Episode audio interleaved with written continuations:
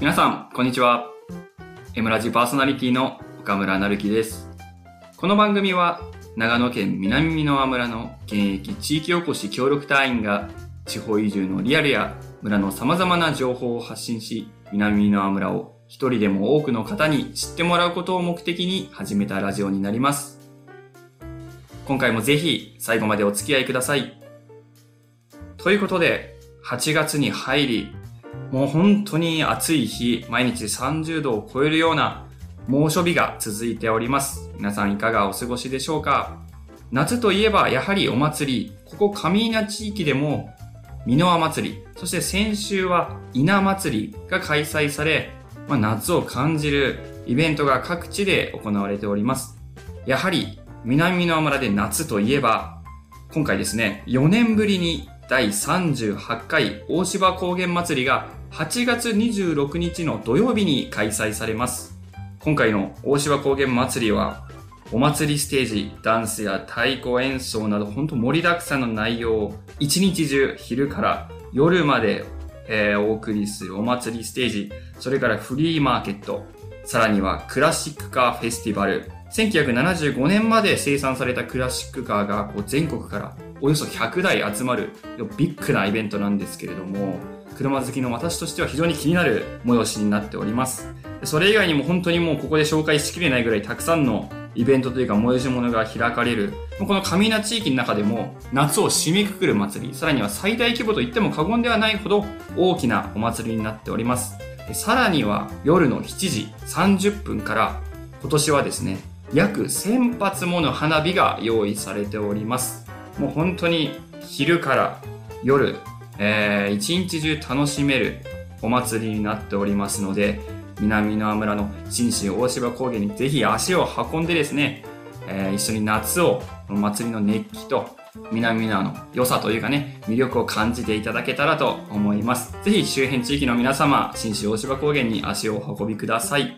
そんな大芝高原祭りは8月、まあ8月の26日に開催されるんですけれども、その1ヶ月前、7月ですね。7月から南の村地域おこし協力隊に新しいメンバーが入りましたので、その方をゲストに迎え、今回はインタビュー形式でトークしていきたいと思います。それでは、井上さん本日よろしくお願いしよまろすし。くお願いします。井上さんはまだ南の村に来て、もうな何ヶ月になります1ヶ月ですね。一ヶ月ちょうど はい。ういういしいです ね。確かに。確かにそうですね。こんな真夏に。はい。真夏に。でも最近暑いですね。暑いです、すごうくん。。ね。はい。なんか南の村来て、はい気になったグルメとか、食事とか、うん、なんかありますでもなんか蕎麦が有名ってうん聞いてるのうで、んちょっと食べに行きたいなっていうふうになるほど思ね。ってます。でもまだ食べに行けて。行けては ないです。ま行けてはだ、 まだ行けてはない。一人ではなかなか行けないのそうだで、よねちょっと誰か連れて行って。 はい。じゃあと思ってます。美味しいね。蕎はい麦屋を、あ後ほど。後ほ ど。はラいジ。オ終わったら押しますね。あお願いします。お願いします。はい。ということで、はい。まあ、今回ですね、7月から井上さん、新しい協力隊として加わりました。こうリスナーの皆様、井上さんのことをまだまだ全然知らないと思いますので、はい。まず一番最初に井上さんの方から、簡単な自己紹介をですね、はい。聞いてもよろしいですか、はいご紹介お願いします。はい。と井上真由子です。関西出身です。年齢は、えー、24歳です。はい。はい。こんな感じです。はい、ありがとうごよざいろましす。くお願いします。はい、よろしくお願いします。関西出身、具体的にどうなります、もう大阪市内ですね。大阪市内。大阪市内でじゃあす。通天閣とか、通天閣とか、もう本当にそこら辺。もうそこら辺ですね。あとか、大本当阪城公園とかも、うんうんうんうんはい、近いですね。あ、そうなんだ。はいじゃあそんな関西のまあ大都会といううんか、うんうんうん都心からはい。南側に来たわけですね。はい、そうですね。なんかたこ焼きとか、串焼きとか、うん。恋しくならないですかいや、恋しい です。もう食べたいです。粉物が。やっぱり食べたくなります。あんまりこっちはないよね。んないですねそうだよね。売ってないです、そもそも、うんたうんうんこ焼きとか。そうだよね。本当に。スーパーで売ってる冷凍ぐらいうん。ですね。確かにはい。でもね、スーパー、ワタハンっていうスーパーがうんうんあるんだけど、はいはいワタハンの前に、うん。もう常設されてる、はい。なんて言えばいいんだろうな。プレハブ小屋じゃないけど、はいたこ焼きとたい焼き、ええー、すごい。常に売ってるところが、本当ですそかう、あるのので、今度行ってみます。ぜひ熱々の ね、熱々のたこ焼本きを。場と比べたらわからなそいうけでど、すやっよぱね。ねじゃあわかんないけど。そう、やっぱ関西人こだわり強いいからや、ね。こだわり強いです ね。確かに、うるさいです、たこ焼きにうは。ん一応ぜひ長野のたこ焼きも食べてみてくださはい、ぜひ食べます。お願いします。はい。ということで、えー井上さん、今回うん地域おこし協力隊として、はい。 7月から就任したわけですけれども、うんミッション、うんえー活動ミッションについて教えていただいてもよろしいですかい。はい。活動ミッションは、えっと、移住定住、うん女性の移住定住に向けた推進うんうんうんうんをしていますあが、ミッションにやってます、ね。なるほど。はい女性に特化した村へのうんそうです移住、定住はい。の、まあ、施策というか、うんうん政策に取り組んでいくっていう形そなんうでですすね。ねはい。なるほど、なるほうど。ん。今回、えー実際に南南にまだ1ヶ月しか暮らしてないんですけれども、はい。井上さん目線で、うん。なんか南のは対する、うん、感想みたいなのあります暮らしてみ感て。想、うん暮らしてみて、うんえ、でも本当に自然の中で暮らしてるみたいなうんうん感じがして、うん。うんなんかまた都会と違う良さがあるみたいな。うんなんかあんまりこう、虫の音とかも、都会、まあ、いるんですけど、うん聞こえないじゃないですそうか。だねやっぱ人の人数が多いので、うんうんなんかそこは結構、自然にすごい触れてるな、みたいなあー感じでもあるし、すごい皆さん優しあ、優しい。い。はい。なんかこっち来て、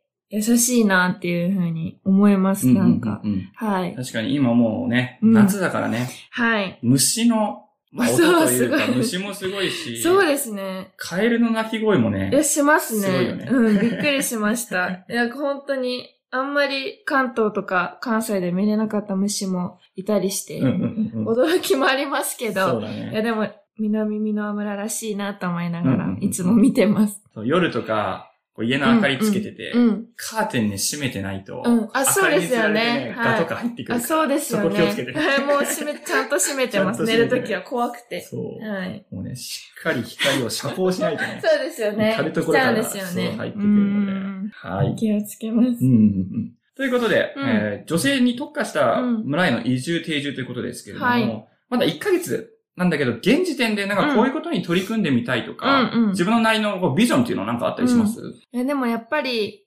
私と同年代の方を、もう対象として、こう、お話ししていきたいなっていうふうに思ってて、うんうんうんうん私もやっぱ移住してきたみんなので、うんまあ本当に気持ちはわかるかなと思うので、むしろ関西とかに行って、うんあの、移住したいなと思ってる人に声かけしに行ったりとか、うんうんうんそれこそ SNS が今あるので、うん SNS を通じて会話ができたらなっていうふうに考えてはいます。いいはね、いいい。ね。はい。そうですね、今、現メンバーの協力隊の中でも、関西出身っていうと割と少ない部類になるので、はい。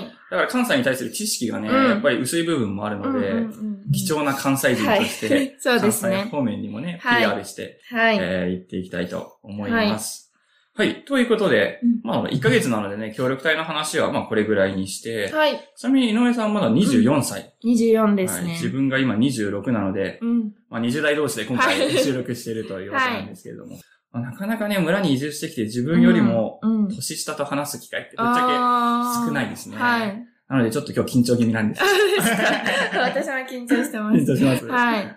まあ24歳で実はい際に村に来て、うん。その村に来る前っていうのうは、仕事ってどういうことをやってたんですかと、大学卒業後は、V リーグ女子のうん NEC レッドロケッツでサブマネージャーをしていました。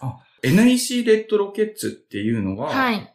女子のプロバレーボールチーム。そうですねうーん。女子のプロバレーボールチームに、あの、所属してました。うんそこではマネージャーという役は割、い、そうですね。んマネージャーやらせていただきました。具体的にマネージャーっていうのはどういう仕事が多かったんですそうですね。特にスケジュール管理はもちろんなんですけか、ど、うんあのバレ、ボール、バレーボールのボール開いだったりとか、うんあと水分補給とか、本当に選手の練習中のサポートと、あとやっぱり有名な選手もいたので、あの、テレビの取材の対応であったりとか、あとラジオとかの、と態度。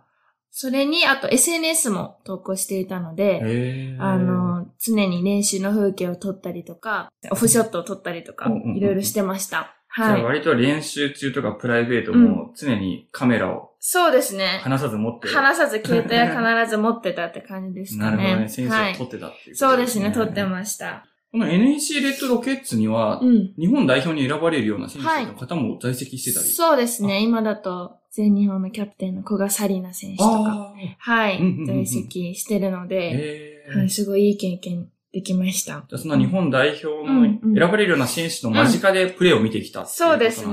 ね。はうんい。うんううんん。井上さん自身もうん学生時代はバレーボールをやられてたんですそうす。ですね。小学校5年生かうんら高校3年生までやってました。おじゃあ割とゴリゴリに。ゴリゴリにやってました。じゃあ学生時代は自分はプレイヤーとしてプレイヤーとしてバレーボールに。バレーボールしてましたねうんうんうんう。んはい。そこでう、ん。うーんと、まあ、バレーボールに携わりたい、う携わりたいっていう多分思いがあったと思うんですけど、はこい。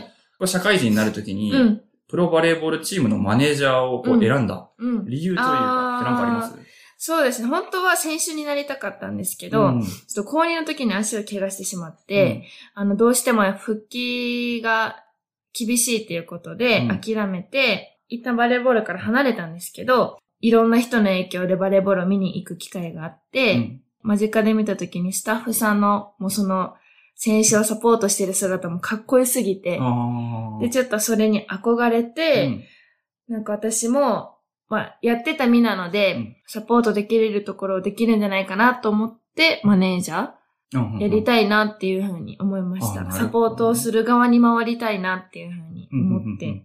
じゃあ、はい怪我をきっかけで、うんまあ、プレーがちょっとできないという形になったけど、はいうんうんそう、裏方の人たちの仕事ぶりとかを見て、そうです逆にね。そっち目線で憧れが強くなったあっていう。強くなりました、へーだいぶ。はい。本当はプロになりたかったですけど、うん間近にこう、プロを支える仕事もかっこいいなって思えるようになったので、うんなので、まあ全力で、なんか支えたいなと思って、今も頑張ってます。うんはい。素晴らしい話です ね。ちなみに、この NEC レッドロケッツの本拠地っていうのは、どはいこになるんであの、川崎の方ですすか、ね。じゃあ、神奈川県の川崎市。あ、そうです。うんはいうん。うんにあります。なるほど。うんってことは、チーム自体は関東に。そうということでですす。ねチームは関東にあります。じゃあ、井うん上さん自身、はい。えー生まれてから、大学卒業までは関西。関西。で、社会人になって、いきなり神関奈川に。そうですねあーそうなん。そうだ。なんですよ。はい。で、今は長野県にいると。そうですね。すごいですね。すごいね本当に。びっくりしてます、自分でも。じゃあ、まだまだ、まあ、関東というかね、うん。東日本うはん。初心者ってことで、初心者ですねそうだはい。なるほど、なるほど。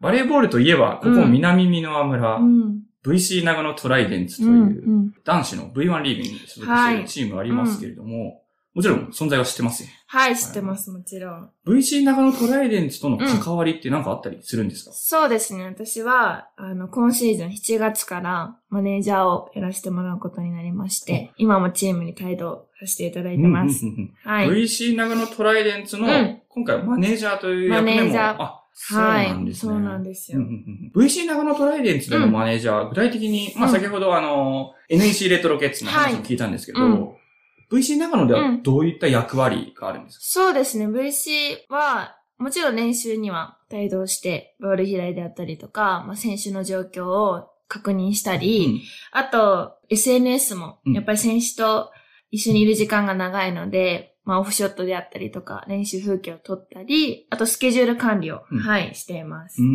ん。